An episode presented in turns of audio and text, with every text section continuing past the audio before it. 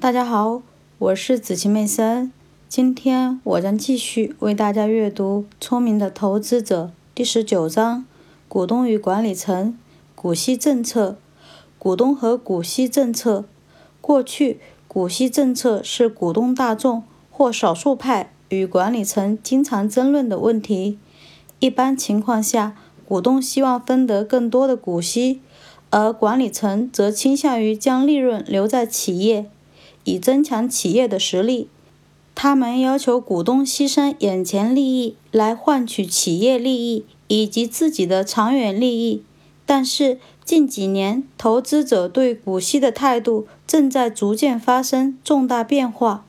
目前，赞成支付少量股息的基本理由，已不再是公司需要资金，而是因为公司利用这些资金扩展盈利业务之后。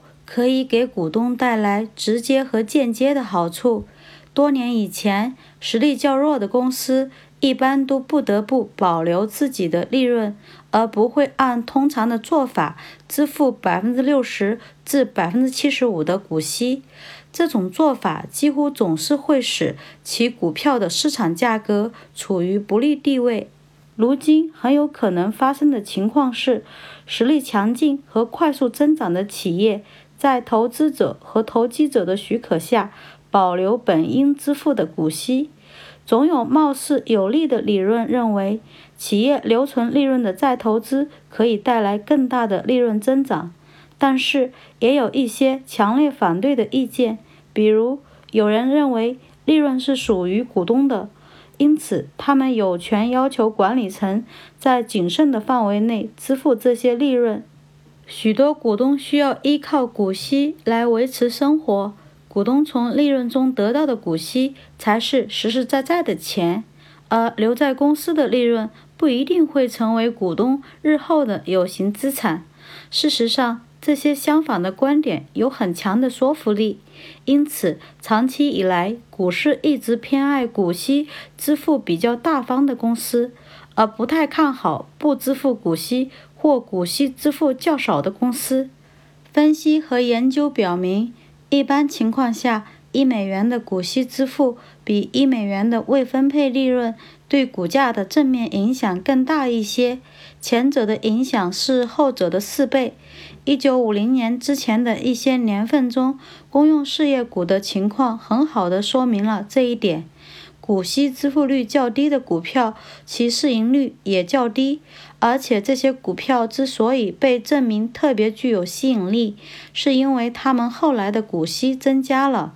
自1950年以来，公用事业这一行业的股息支付率大体上是一致的。过去二十年内，利润再投资理论越来越受到重视。以往的增长记录越好，投资者和投机者就越乐意接受支付较低股息的政策。这种观点的影响十分强大，因此许多情况下，增长最好的公司的股息支付率即使为零，似乎也不会对股票价格产生任何实际的影响。德州仪器公司的历史就是这方面最突出的一个例子。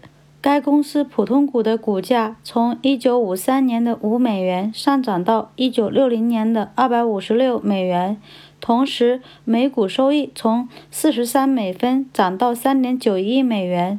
然而，公司却没有支付任何股息，从1962年开始支付现金股息，但是当年的每股收益降到2.14美元。同时，股价也大幅降到了四十九美元这一最低水平。另一个极端的例子是 Superior 石油公司。一九四八年，该公司报告的每股收益为三十五点二六美元，每股支付三美元的股息，且股价高达二百三十五美元。一九五三年，股息降到了每股一美元，最高股价却达到了六百六十美元。一九五七年完全没有支付股息，股价却高达两千美元。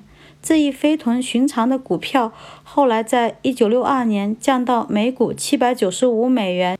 这时公司的每股收益为四十九点五美元，支付的每股股息为七点五美元。投资者对成长型公司股息政策的看法还很不明确。矛盾的观点可以通过两家大公司——美国电话电报公司和 IBM 的例子，很好地反映出来。美国电话电报公司的股票被看作是有很好的增长潜力的，这可以从下列事实中看到。一九六一年，其股价是当年利润的二十五倍。然而，该公司的现金股息政策被投资者和投机者看成是首先要考虑的因素，甚至一些即将增加股息支付率的谣言都会使其行市做出积极的反应。另一方面，人们似乎很少关注 IBM 的现金股息。在价格较高的1960年，只有0.5%的股息收益；在1970年年底，有百分之一点五的股息收益。但是，两家公司的股票分割都会对股市产生强有力的影响。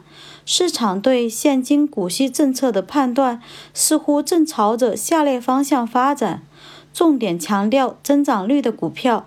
被看作是收入型股票，长期决定此类股票价格的主要是股息支付率。在另一个相反的方面，被明确看作是快速增长型的股票，其价值主要取决于预期增长率，比如今后十年内的预期增长率。同时，现金股息支付率大多不在人们的考虑之内。尽管上述观点能够反映目前的发展趋势。但它绝不是针对所有普通股状况给出的一个明确指导，而且这或许还不能代表大多数的普通股。首先，许多公司的地位都处在成长型企业和非成长型企业之间，这种情况下很难说增长率这一因素有多么重要。因此，市场的观点在不同年份之间会发生极大的改变。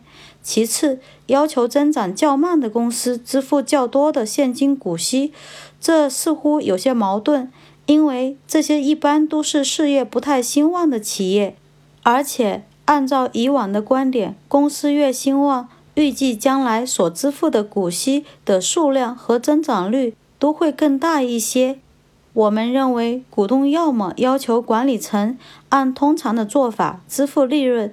比如大约支付三分之二，要么要求他们能够明确的证明利润再投资使得每股收益获得了满意的增长。这种证明通常可以从公司明显的增长率中看到，但是在其他许多情况下，较低的股息支付率显然是平均市价低于公允价值的原因。因此，在这种情况下，股东完全有理由去进行调查，并且可以说出自己的不满。许多情况下，公司在支付股息方面采取吝啬政策，是因为其财务实力相对较弱，需要以全部或大部分利润加上折旧费来偿付债务和增加自己的营运资本。这种情况下，股东就没有多少话可说了。